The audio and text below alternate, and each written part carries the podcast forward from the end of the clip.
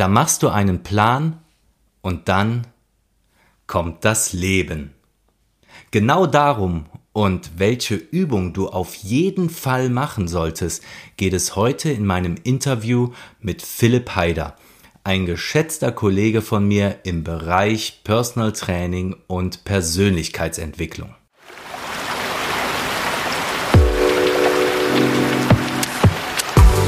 Kehrwasser, der Podcast für deinen Perspektivwechsel von und mit Timo Kahl.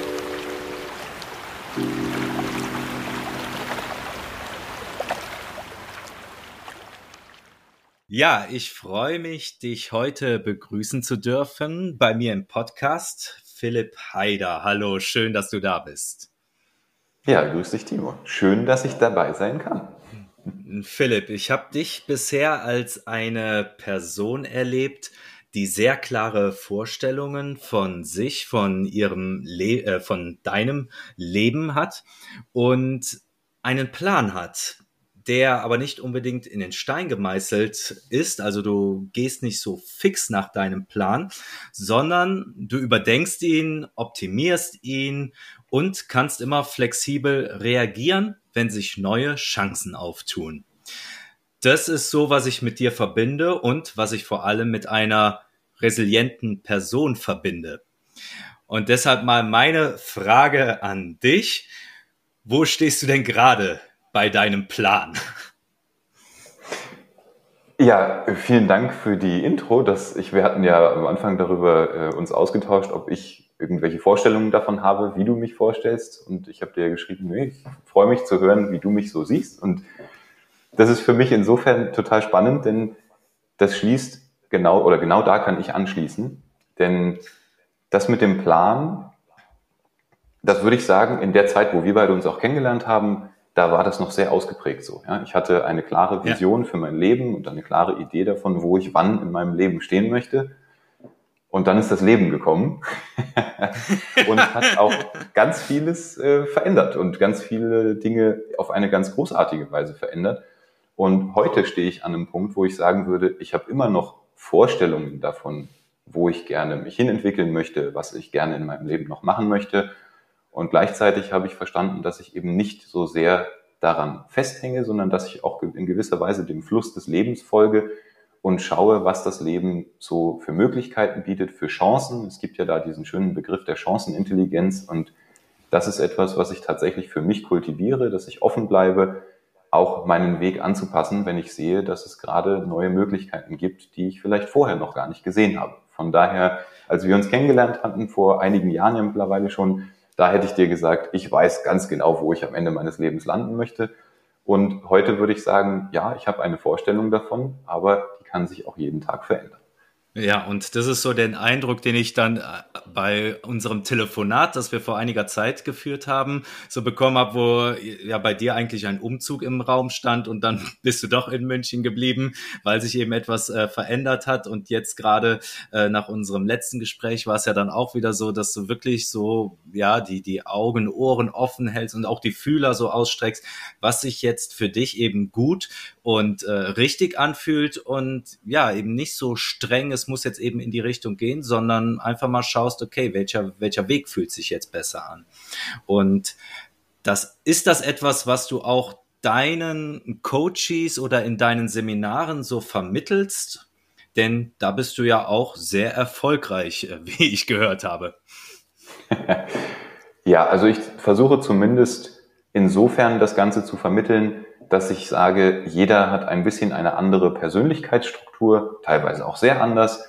Und für manch einen kann das funktionieren, so wie ich mein Leben lebe.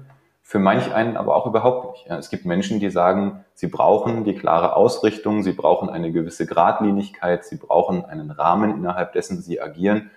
Und für die braucht es dann eben auch dementsprechend etwas anderes. Mein persönlicher Weg ist eben nicht so geradlinig, war auch noch nie so geradlinig und wird es mit hoher Wahrscheinlichkeit auch nie sein, weil ich dafür auch nicht der Typ bin von meiner Persönlichkeitsstruktur. Von daher, was ich vermittel in meinen Seminaren, Coachings, Workshops und so weiter, ist eher, dass wir alle verstehen, wer wir selber sind, was unsere Persönlichkeitsstruktur, sage ich jetzt mal, ist und welchen Weg wir eben dementsprechend auch wählen und was für uns der richtige Weg ist. Ja, nicht der eine richtige Weg, sondern mein Weg. Ja, und diese ähm, Workshops, ja, einmal diese Ausrichtung oder diesen Weg zu finden. Was ist jetzt sonst so dieser der Ziel deiner äh, das Ziel deiner Workshops oder der ja was sollen die Menschen, die die besuchen, mitnehmen? Das Ziel ist für mich mein wichtigster Kernwert, nämlich Entwicklung. Und ich mhm. unterstütze Menschen darin, sich weiterzuentwickeln und das kann in ganz unterschiedlichen Ebenen sein. Wir beide haben uns ja kennengelernt, da war das bei mir noch stärker auf der körperlichen, gesundheitlichen Ebene, wenn es darum ging, dass sie sich körperlich weiterentwickeln wollten, in ihrer Ernährung, in ihrem Gesamtlebensentwurf, was die gesundheitliche Komponente betrifft. Mittlerweile hat sich das ja so ein bisschen verändert, dass ich eher in den Kontext des Business Coachings gegangen bin und da Firmen, Teams, Führungskräfte und so weiter begleite. Und am Ende des Tages ist es aber gar nicht so wichtig, was der Inhalt ist, sondern mir ist wichtig, dass ich die Menschen in Entwicklungsprozessen begleite, dass sie für sich Erkenntnisse mitnehmen und die dann auch tatsächlich umsetzen. Also Stichwort Umsetzungskompetenz, das ist für mich eine der wichtigsten Dinge, denn ich brauche für meinen persönlichen Zufriedenheitsgrad, nenne ich es jetzt mal, brauche ich tatsächlich auch das Gefühl zumindest, dass wir da gemeinsam etwas geschaffen haben, was auch tatsächlich Veränderung mit sich bringt. Von daher ist Entwicklung mein größter Wert und somit auch das Ziel, was ich mit all meinen Workshops, Seminaren und Coachings habe. Jetzt hast du gesagt, dass du eben ja auch vorher auf der körperlichen Ebene eher tätig warst und jetzt eben in die mentale mehr gewechselt bist. Das ist ja bei mir auch ähnlich der Fall, weil ich sehr spannend finde, welche Entwicklung eben auf der mentalen Ebene stattfinden kann, die, die deutlich tiefgreifender ist und äh, viel mehr Effekt ähm, auf das Leben hat, als es jetzt auf der körperlichen Ebene ist. Ich meine, auf der körperlichen Ebene ist es schon viel, also so gerade was so das Selbstbewusstsein angeht und so die Zufriedenheit mit sich selbst, was sich ja dann auch wieder auf das Umfeld ausstrahlt. Aber so auf der mentalen Ebene kann man ja dann doch nochmal deutlich mehr verändern, deutlich mehr erreichen auch für die Person selbst. Und hm, wie ist es bei dir denn dazu gekommen? Hast du auch gesagt, ich finde das Thema einfach viel spannender oder ich merke, dass es einen größeren Impact hat? Oder wie bist du dazu gekommen, dass du auch gesagt hast, so, jetzt möchte ich auf der Ebene viel mehr bei den Menschen bewirken? Mhm. Ja, für mich war es so, dass ich mir nach einigen Jahren als Personal Trainer tatsächlich die Frage gestellt habe, warum setzen meine Kundinnen und Kunden die Dinge, die Impulse, die wir besprechen, die Dinge, die wir im Training erarbeiten, besser um, wenn wir uns öfter sehen und dementsprechend kürzere Zeitabschnitte zwischen zwei Sessions sind? Und warum setzen Sie sie weniger konsequent um, wenn wir uns eben mal über längere Zeit nicht sehen oder eben der zeitliche Abstand größer ist? Und ich habe mich damals sehr darüber geärgert, auch über mich selber, weil ich mich gefragt habe, naja, was kann ich denn tun? Ich kann, ich kann eigentlich der beste Personal Trainer der Welt sein, ich kann die besten Ernährungspläne der Welt schreiben, die besten Trainingspläne. Wenn das Ganze nicht umgesetzt wird, dann kommen wir nicht weiter. Und da ist mein wichtigster Wert, nämlich Entwicklung, wieder dementsprechend gestört. Und deswegen habe ich mich angefangen, in diesen mentalen Bereich reinzuarbeiten, in erster Linie, um zu verstehen, wie kann auch ich als damals Personal Trainer meine Kunden und Kundinnen besser begleiten oder klarer kommunizieren, um bei ihnen diese Umsetzungskompetenz stärker in den Vordergrund zu bringen. Und das Ganze hat dann damit eben angefangen und hat dann seinen Weg irgendwie ganz organisch genommen, dass ich festgestellt habe, naja, wenn wir von Verhaltensänderung sprechen, denn am Ende ist es ja nichts anderes, ich möchte neue Trainingsgewohnheiten etablieren, neue Ernährungsgewohnheiten, neue Schlafgewohnheiten, wie auch immer. Das ist immer eine Form von Verhaltensänderung. Und ich habe, je tiefer ich mich da reingearbeitet habe, festgestellt, dass egal welcher Veränderungsprozess, ob es nun ist die Art und Weise, wie ich mit anderen Menschen kommuniziere, die, die Art und Weise, wie ich Menschen führe, die Art und Weise, wie ich mein Unternehmen aufbaue, wie ich mit meiner Familie umgehe und so weiter, das ist am Ende im Kern, wenn es um Verhaltensänderung geht, immer das Gleiche. Ja, und von daher habe ich mich dann eben erst wegentwickelt von der, sage ich mal, rein körperlichen Ebene und bin mehr und mehr in den mentalen Bereich gegangen.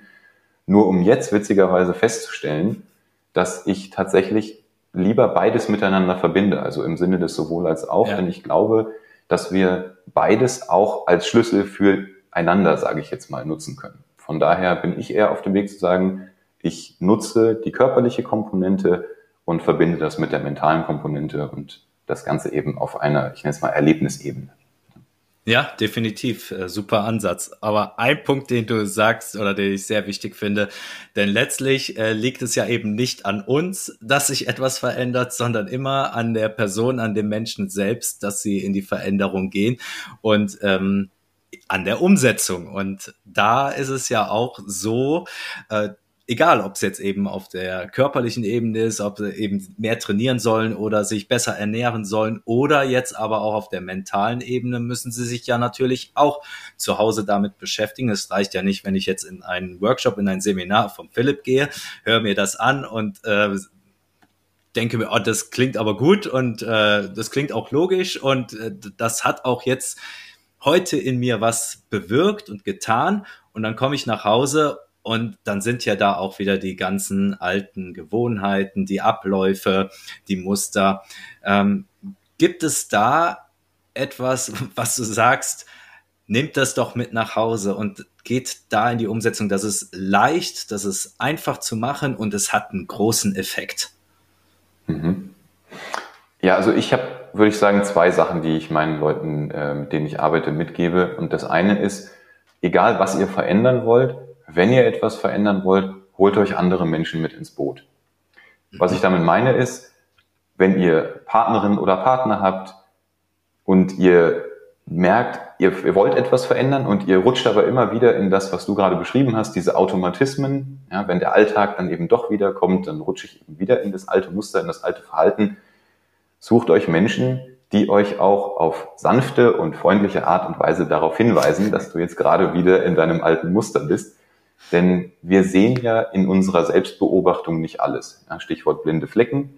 Und gerade bei diesen unbewussten Tätigkeiten und Mustern kann es passieren, dass wir eben doch wieder in das alte Muster rutschen. Und da kann es helfen, einfach noch mindestens ein weiteres Paar Augen zu haben, was da mit auf uns schaut und sagt, hey, hör mal, das ist jetzt gerade wieder das alte Verhalten, nur dass du es weißt. Ja, also, dass ich mir mhm. andere Menschen mit ins Boot hole oder auch tatsächlich Menschen, die die Veränderung mit mir gemeinsam mitmachen. Ja, denn der schöne okay. Spruch, geteiltes Leid ist halbes Leid, der kann ja, daher ja. durchaus auch zutreffend sein. Also, dass wenn wir als Gruppe oder als Paar einen Veränderungsprozess durchlaufen, dann macht es das in der Regel leichter, als wenn ich das eben alleine tue. Von daher, erster Impuls ist, holt euch andere Leute mit ins Boot, in welcher Form auch immer, die das Ganze unterstützen. Und das andere wäre für mich eine Übung, mit der ich bei meinen Kundinnen und Kunden sehr früh auch schon starte, dass ich die früh mit einbinde in das Coaching. Und das ist das Energiefass. Mhm. Und ich denke, einige von deinen Hörerinnen und Hörern werden damit schon was anfangen können. Einige vielleicht genau, noch nicht werden, so sehr. Ja. Von daher ähm, denke ich, macht Wenn, Sinn, dass wir einen noch kurz ja, wollte ich nämlich gerade auch, ähm, äh, auch, auch sagen, dass du es mal kurz nochmal für diejenigen ähm, erklärst, auch wie du es machst, die es noch nicht gehört haben. Alle anderen, äh, die es gehört haben, schon natürlich hier auch wieder der Appell, holt es wieder hervor und schaut es euch nochmal an, wenn ihr es nicht eh schon äh, danach lebt oder nutzt die Energiespender. Und ansonsten hört euch natürlich auch gerne mal die Folge Das Energiefass an. Aber Philipp wird uns jetzt auch mal sagen, äh, was er so toll daran findet oder warum er das Energiefass so wichtig findet und wie es funktioniert. Ja, also vom Grundsatz her ist das Energiefass erstmal eine Auflistung all der Dinge, die in meinem Leben mir gerade gut tun, also mir Energie geben. Die landen also auf der Plusseite und die Dinge, die mir eher Energie ziehen, die mir vielleicht nicht so gut tun, die landen auf der Minusseite. Und wenn ich mir die Zeit nehme, das kann mal ganz kurz zwischendrin, fünf Minuten sein, das kann aber auch mal sein, dass ich mal mir einen halben Tag dafür nehme. Das kommt ganz drauf an, wie der Rahmen dafür ist, den ich mir selber auch setze. Und im ersten Moment ist das vor allen Dingen mal ein Überblick. Ja, dass ich diesen Schritt zurück mache aus meinem Leben und mal mehr in die Beobachterperspektive gehe und mir anschaue, was ist eigentlich gerade los? Ja, auf einer ganz einfachen Ebene, was tut mir gut, was tut mir nicht so gut. Und daraus kann ich natürlich schon einiges ableiten. Ja, wenn ich sehe, oh hoppla, ich habe auf der Energieräuberseite vielleicht nicht so viele, aber ein paar größere Brocken, die mir doch immer wieder und relativ viel Energie ziehen, dann kann ich mir natürlich auch überlegen, was mache ich jetzt mit denen? Gibt es da etwas? Habe ich einen Hebel? Kann ich da irgendwo ansetzen, um die in meinem Leben zu reduzieren, vielleicht sogar eliminieren? Und auf der anderen Seite bei den Energiespendern kann ich mir auch angucken, wie viele habe ich da, wie viel Energie schenken die mir und welche von denen kann ich gegebenenfalls sogar öfter in mein Leben einbauen, welche auch einfach bewusster wahrnehmen. Denn was ich mit meinen Kundinnen und Kunden ganz häufig feststelle, ist, dass sie eine Liste schreiben und da sind dann so und so viele Energiespender und dann gucken sie sie sich an und denken, hm, wow, das hätte ich gar nicht so gedacht. Das nehme ich im Alltag gar nicht so als Energiespender wahr. Also auch dieser genau, bewusste ja. Umgang mit all den Dingen, die uns tatsächlich gut tun, das bringt mindestens schon mal auch einen gewissen, äh, eine gewisse Dankbarkeit ins Leben. Von daher, ja. das würde ich mal sagen, ist so die erste Ebene, ja, dass ich mir mal einen Überblick verschaffe und mir dann überlegen kann, was möchte ich gerne mehr in meinem Leben einbauen, was möchte ich gerne weniger in meinem Leben haben oder sogar ganz eliminieren. Ja, und halt wenn auch mal zu schauen, äh, auch mal zu schauen, worauf ich eben Einfluss habe direkt, ne? was für mich mhm. auch direkt umsetzbar ist. Genau, das wäre für mich dann tatsächlich die zweite Ebene, dass ich mir dann anschaue, all das, was ich da notiert habe, worauf kann ich direkten Einfluss nehmen? Ja, also wenn ich etwas tue, wie kann sich dadurch diese äh, Bilanz verändern? Ja, wie kann ich mehr Energiespender oder größere Energiespender in mein Leben bringen und wie kann ich eben die anderen, die mir Energie ziehen, reduzieren oder eliminieren? Und dann haben wir natürlich auch noch welche, da haben wir keinen direkten Einfluss drauf. Ja, und dann ist auch da die Frage, was mache ich mit denen? Wie kann ich wenn ich weiß, etwas zieht mir Energie, aber ich kann es nicht direkt verändern, wie kann ich für mich damit meinen Frieden finden, damit es mir mindestens mal weniger oder im Idealfall sogar tatsächlich gar keine Energie mehr zieht. Und auf der anderen Seite gibt es durchaus auch Energiespender. Ich höre da ganz häufig von meinen Kundinnen und Kunden, das Wetter, ja, die Sonne, können wir nicht beeinflussen, ja, dass die ja. jeden Tag da ist. Es sei denn, ja. wir ziehen in ein Land, wo die Sonne 365 Tage im Jahr scheint. Ja, und auch da die Frage, ich habe jetzt Dinge, die in meinem Leben mir gut tun, aber ich kann sie nicht beeinflussen. Und auch da, wie gehe ich damit um? Also wir haben quasi, wenn du mich fragst, vier Handlungsfelder. Wir haben, was tut mir gut und was kann ich beeinflussen? Was tut mir nicht gut und was kann ich beeinflussen? Was tut mir gut, kann ich aber nicht direkt beeinflussen und was tut nicht gut, kann ich nicht direkt beeinflussen. Und dann kann ich mir, wenn ich es jetzt mal rein mechanisch nehme, kann ich mir bei jedem dieser vier Handlungsfelder überlegen, was sind da für mich die nächsten Schritte.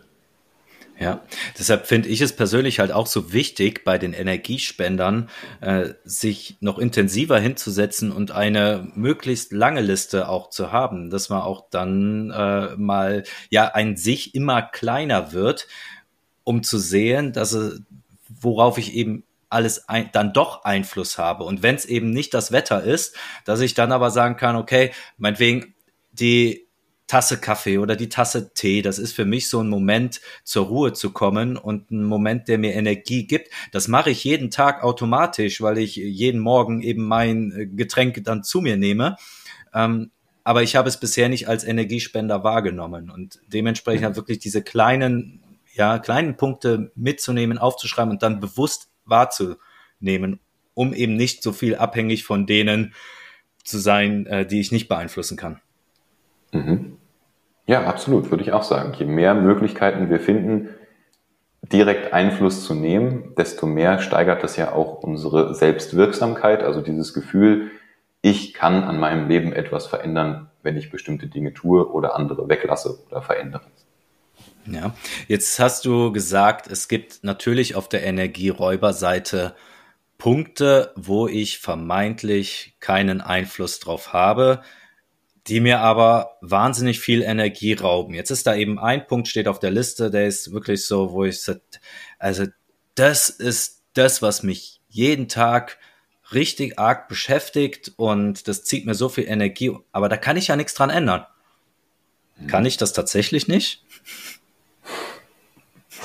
Ja, wenn es um die Energieräuber geht, die wir zumindest nicht direkt beeinflussen können, da gebe ich gerne ein Beispiel auch aus meinem persönlichen Leben, wo ich mich jedes Mal aufs Neue wieder schwer damit tue. okay. Und zwar bin ich ein großer Anhänger auf Autobahnen des Rechtsfahrgebotes. Kenne ich, kenne ich. Und ich freue mich, um es mal positiv auszudrücken, über jeden Menschen, der das einhält. Menschen, die es nicht einhalten, die äh, sorgen dafür, dass ich durchaus dann in diesem Bereich gestoßen werde, wo ich merke, etwas zieht mir Energie und ich kann es nicht direkt beeinflussen. Jetzt kann ich natürlich sagen, ich kann denjenigen oder diejenige vor mir von der Straße drängen oder rechts überholen oder was auch immer. Das sind durchaus Möglichkeiten. Da entscheide ich mich in dem Moment aber dagegen. worum es mir in dem Fall geht, ist zu verstehen, der andere oder die andere da gerade vor mir muss ja nicht meine Erwartungen erfüllen. Ja? Mhm. Das heißt, derjenige oder diejenige fährt da gerade und merkt im Zweifel ja gar nicht, dass ich mich behindert fühle.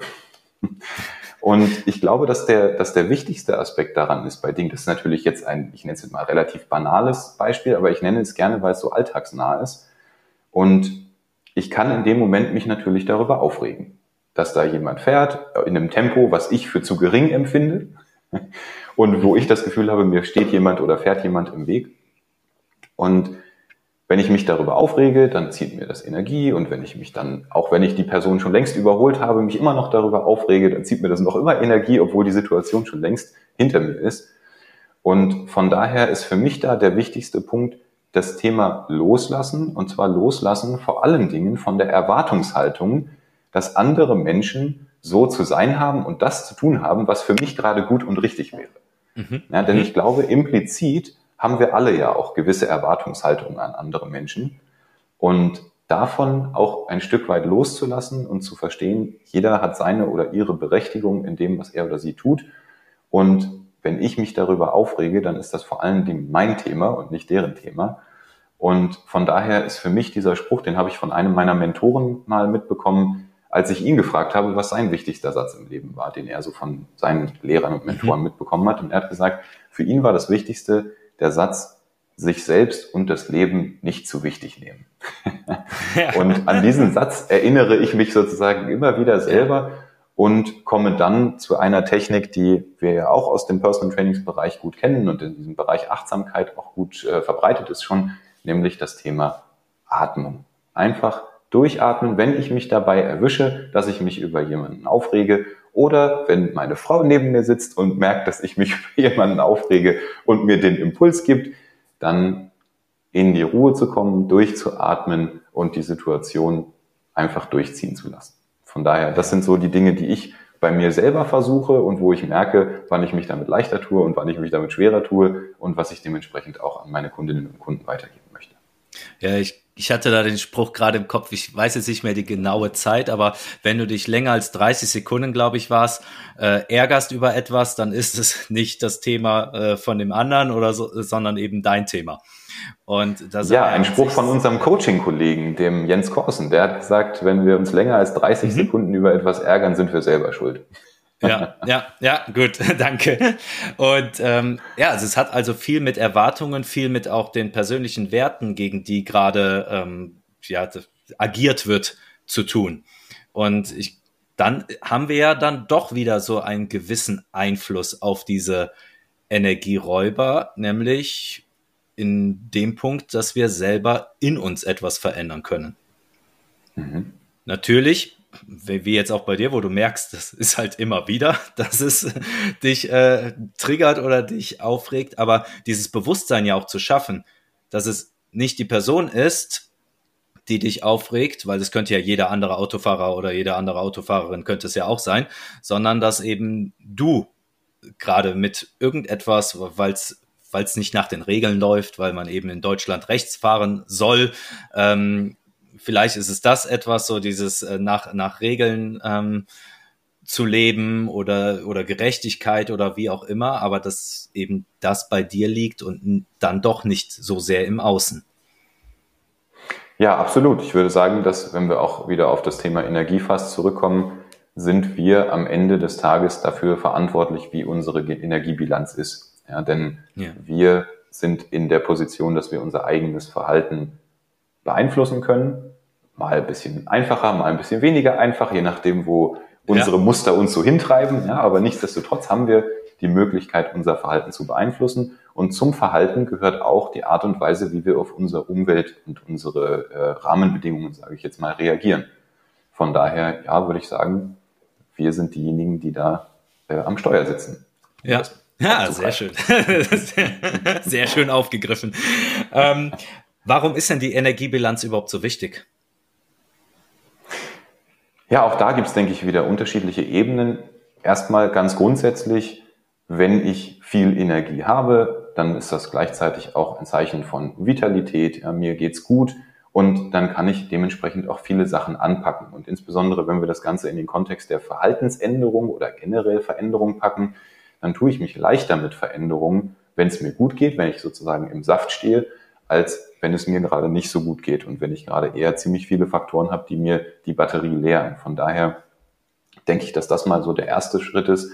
Mir geht es erstens besser, wenn mein Energieniveau gefüllt ist und wenn ich mich gut fühle. Und das andere ist, ich kann Dinge einfach auch besser anpacken, wenn ich das Gefühl habe, ich bin in, meinem, äh, in meiner inneren Mitte und mir geht's gut.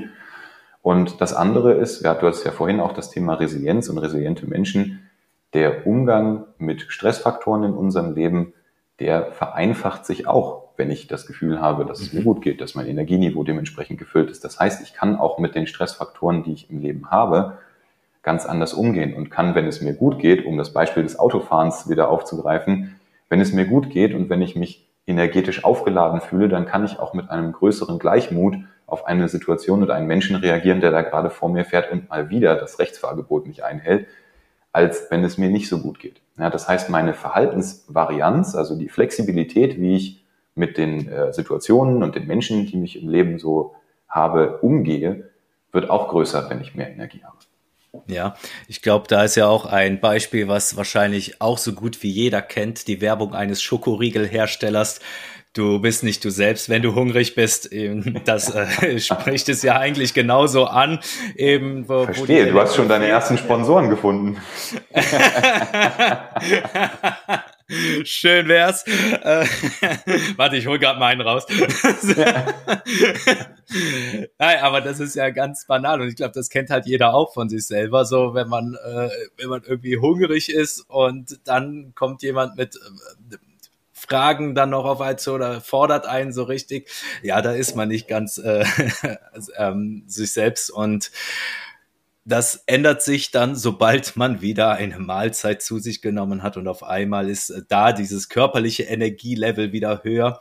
Und so ist es natürlich mit der, mit der Psyche auch. Und ähm, ja, also würdest du eben empfehlen, bevor ich jetzt groß in die Veränderung gehe, wenn ich jetzt sage, ah, ich will das und, und das anpacken, ich habe jetzt so viel vor, jetzt Neujahrsvorsätze stehen ja bald wieder an, äh, sollte ich erst einmal auf mein Energielevel schauen.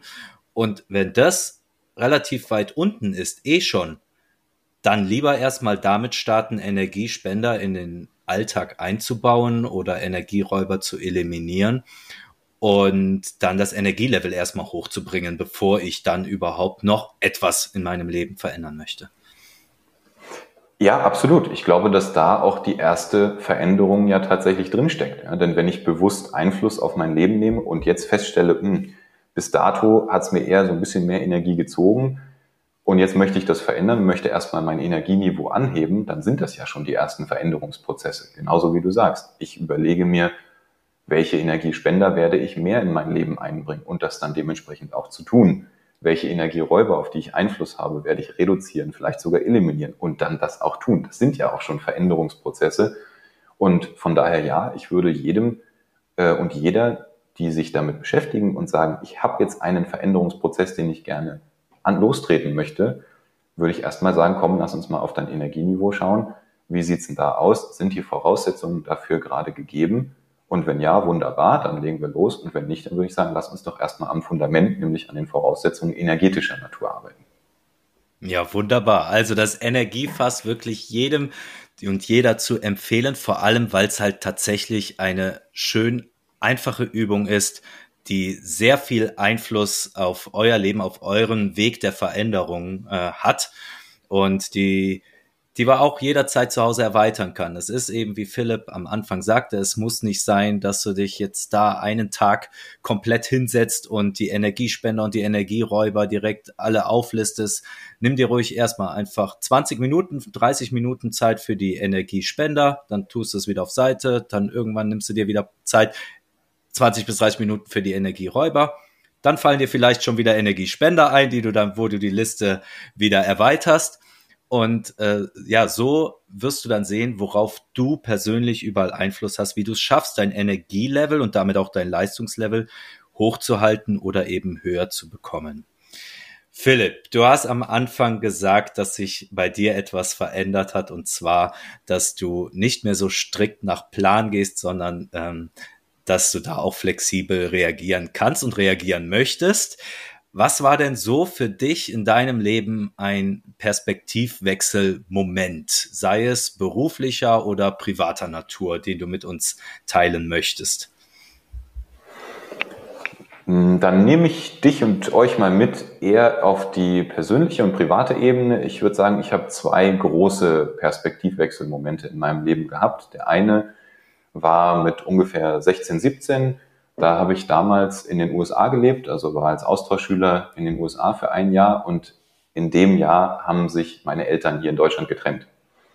Und ich habe so kurz vor Weihnachten tatsächlich handschriftlich einen Brief von meinen Eltern zugeschickt bekommen und ähm, darin haben sie mir dann eben erzählt, wie die Entwicklung ist und dass mein Vater ausziehen wird und so weiter. Und das hat damals mir von einem Moment auf den nächsten tatsächlich den Boden unter den Füßen weggezogen, denn für mich war der enge Begriff der Familie, also meine Mutter, mein Vater, meine Schwester und ich, das war der Heimathafen, den ich für mich sozusagen emotional hatte und das liegt daran, dass wir einfach wahnsinnig viel umgezogen sind. Also ähm, wir sind durch meinen Vater beruflich bedingt einfach wahnsinnig oft an unterschiedlichen Orten gewesen. Ich habe sieben verschiedene Schulen besucht, bis ich dann mein Abitur gemacht habe und so. Also immer wieder Umstellung und ich habe das für mich so verarbeitet, dass ich gesagt habe, ich finde meine stabilisierenden Faktoren und meinen Heimathafen eben vor allen Dingen in, der, in diesem engen Familienbezug.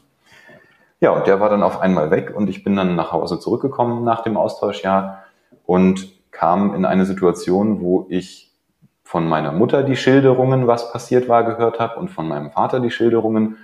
Und ich hatte damals die Idee, dass es ja eine absolute Wahrheit geben muss. Ja, es muss ja eine Art und Weise geben, wie das Ganze hier abgelaufen ist. Und ich bin daran tatsächlich schier verzweifelt, weil das, was die Geschichte meiner Mutter war und das, was die Geschichte meines Vaters war, das waren wie zwei völlig unterschiedliche Geschichten. Ja, kenne ich. Und das hat mich umso mehr verunsichert, ähm, ich hatte eh schon jetzt meinen Heimathafen, Familie irgendwie gefühlt emotional verloren und jetzt auf einmal bekomme ich da zwei Geschichten. Ich war selber nicht dabei und meine Eltern erzählen mir ganz unterschiedliche Sachen. Das hat mich ähm, auf der einen Seite zutiefst verunsichert, auf der anderen Seite hat es aber auch zu etwas geführt, wo ich gemerkt habe, dass es offensichtlich unterschiedliche Wahrnehmungen gibt und dass es eben nicht die eine Wahrheit gibt, sondern dass durchaus eine Wahrheit im Kopf einer Person und die gleiche Situation wird beobachtet und es entsteht eine andere Wahrheit und eine andere Geschichte im Kopf. Und das war für mich tatsächlich gut und wichtig zu verstehen, auch für meine persönliche Entwicklung und vor allen Dingen auch als Coach, dass das, was ich als Realität wahrnehme, das, was ich als Wahrheit sozusagen empfinde, noch lange nicht auch die Wahrheit meiner Kundinnen und Kunden ist. Und dadurch, denke ich, habe ich tatsächlich damals schon mit 16, 17 den Grundstein dafür gelegt, eben auch im Coaching zu arbeiten. Von daher, das war für mich ein großer Perspektivwechselmoment. Und der andere, der ist gekommen, du hattest vorhin gesagt, wir haben uns ja das letzte Mal gesprochen, da wollte ich eigentlich aus München weg. Und äh, just in dieser Zeit habe ich dann eine Frau kennengelernt, die jetzt auch meine Frau ist und mit der ich sehr glücklich und hier in München auch bin. Und das war für mich tatsächlich auch einer dieser Momente, wo ich gemerkt habe, ich habe einen Plan gehabt, ich habe eine klare Idee gehabt, wie ich mein Leben gestalten möchte, wo ich hinziehen möchte, wie ich das dort machen möchte. Und dann auf einmal hat das Leben mir eine wunderbare Frau in mein Leben gebracht und ich habe auch gar kein Problem damit gehabt, von einer Sekunde auf die nächste davon loszulassen und zu sagen, komm, wir stürzen uns in dieses gemeinsame Abenteuer. Und auch das hat mir eben gezeigt, ich kann Pläne haben, wie ich will. Das Leben wird schon auch den Weg finden, da das, das dementsprechend ja. zu verändern. Und ja. damit auch zufrieden und glücklich zu sein und zu sagen, es muss nicht immer diese Stringenz haben, es muss nicht immer diese klare Linie haben, sondern ich kann auch gut loslassen und finde etwas, was ich, wovon ich vorher gar nicht geträumt hätte, dass es das geben könnte. Von daher ja. sehr bereichernd. Ja, wie man bei uns äh, in meiner Heimat sagt, et kütt wird kütt und et hätt noch immer Jotje Jange. ja, ganz genau. Philipp, was würdest du denn unseren Zuhörern und unseren Zuhörerinnen empfehlen, beziehungsweise gerne mit auf den Weg geben? Ja, ich würde grundsätzlich jedem gerne mit auf den Weg geben, den eigenen Weg zu gehen, den eigenen Weg auf der einen Seite natürlich auch zu finden und das äh, als tagtägliche Herausforderung zu sehen und gleichzeitig auch diesen Weg zu gehen. Denn ich glaube, das ist das Einzige, was mir geblieben ist mit der langfristigen Ausrichtung. Wenn du mich heute fragst, wo möchtest du am Ende deines Lebens stehen, dann würde ich sagen, ich möchte am Ende des Lebens auf mein Leben zurückblicken können und sagen können, ich bin meinen Weg gegangen, im Einklang mit meinen Werten und konnte jeden Abend in den Spiegel schauen und sagen, ich und auch sozusagen all meine Persönlichkeitsanteile sind zufrieden mit dem Menschen, der ich war. Und von daher glaube ich, das ist eines der größten Dinge, die ich Menschen mitgeben kann, dieses Gefühl zu verstehen, den eigenen Weg zu gehen, den eigenen Weg zu finden und dann auch dementsprechend konsequent zu gehen. Denn ich glaube, dann wird am Ende immer was Tolles dabei entstehen. Sehr schön. Wovon braucht es deiner Meinung nach mehr? In der Welt da draußen Genau. Oder? Ja. ja, in der Welt da draußen. Oh, in der Welt da draußen. Da braucht es aus meiner Sicht mehr den Fokus auf das Gemeinschaftliche. Ich glaube, am Ende des Tages sind wir gerade jetzt natürlich in einer Phase der Welt, wo viel Umwälzung ist, wo viel Unsicherheit ist, wo viel Irritation da draußen ist, um es mal vorsichtig auszudrücken. Und ich glaube, dass es in einer solchen Phase umso wichtiger ist, dass wir uns darauf besinnen, dass wir eine Gemeinschaft sind und dass wir quasi gemeinsam durch all das durchkommen. Von daher würde ich sagen, die Welt kann gut, insbesondere in der aktuellen Zeit, Gemeinschaftssinn vertragen. Mhm. Wovon braucht es denn weniger? Das dementsprechende Gegenteil davon, nämlich Abgrenzung und Engstirnigkeit und richtig und falsch und schwarz und weiß denken, also alles, was so stark in Schubladen und vor allen Dingen in Schubladen, die abgrenzend zu verstehen sind, irgendwie einordnet. Ja, also ich glaube, das ist etwas, was ich durchaus auch in der Gesellschaft häufig beobachte. Ich habe es ganz persönlich auch erlebt während der äh, Corona-Krise beziehungsweise während der Zeit, wo das ganze Thema Corona-Impfungen hochkam und ich hatte in meinem Freundeskreis tatsächlich ganz starke Impfbefürworter und ganz ausgeprägte Impfgegner. Und ich stand in der Mitte und habe gesagt, lieben, solange wie wir noch keine generelle Impfpflicht haben, kann jeder machen, was er oder sie will. Und ja. da wurde ich quasi von beiden Lagern eigentlich angefeindet. und ähm, das ist was, wo ich finde, dass, dass wir davon weniger vertragen könnten. Ja, dieses weniger stark in richtig und falsch denken, weniger stark in ähm, äh, gut und, und gut und schlecht, sondern einfach mehr im Sinne dieses Gemeinschaftssinnes und des Gleichmutes auch zu verstehen, alle Varianten sind okay. Ja. Vielen, vielen Dank, Philipp. Ja, vielen Dank für dieses sympathische Gespräch. Wenn jetzt jemand da draußen sagt, oh, das, das fand ich auch toll und mit den Philipp, mit dem würde ich gerne auch zusammenarbeiten wollen. Kann man dich erreichen und wenn ja, wie kann man dich erreichen? Ja, ihr könnt mich jederzeit erreichen. Ähm, das geht über die klassischen Medien, übers Telefon, über die E-Mails oder vor allen Dingen diese Kontaktdaten findet ihr auf meiner Homepage, nämlich theevolutionfactory.com. Da lest ihr dann auch so ein bisschen was zu meinem Ansatz und da könnt ihr dementsprechend dann auch Kontakt mit mir aufnehmen, wenn ihr sagt, ihr habt Interesse, was mit mir gemeinsam zu machen. Das packe ich euch in die Show Notes. Ja, und wenn du da draußen sagst, ich möchte noch mehr Tipps, äh, Anregungen und Übungen für die, für eine gesunde, nachhaltige Ausrichtung in meinem Leben bekommen, dann heißt es, abonniere diesen Podcast und empfehle ihn deinen Freunden. Ich sag vielen Dank, Philipp, für dieses tolle Gespräch. War mir eine Freude, das heute mit dir führen zu dürfen. Auch von meiner Seite vielen lieben Dank für das nette und abwechslungsreiche Gespräch und euch vielen Dank fürs Zuhören und vielleicht bis ganz bald. Und euch da draußen sage ich, wir sehen und hören uns im Kehrwasser. Euer Timo.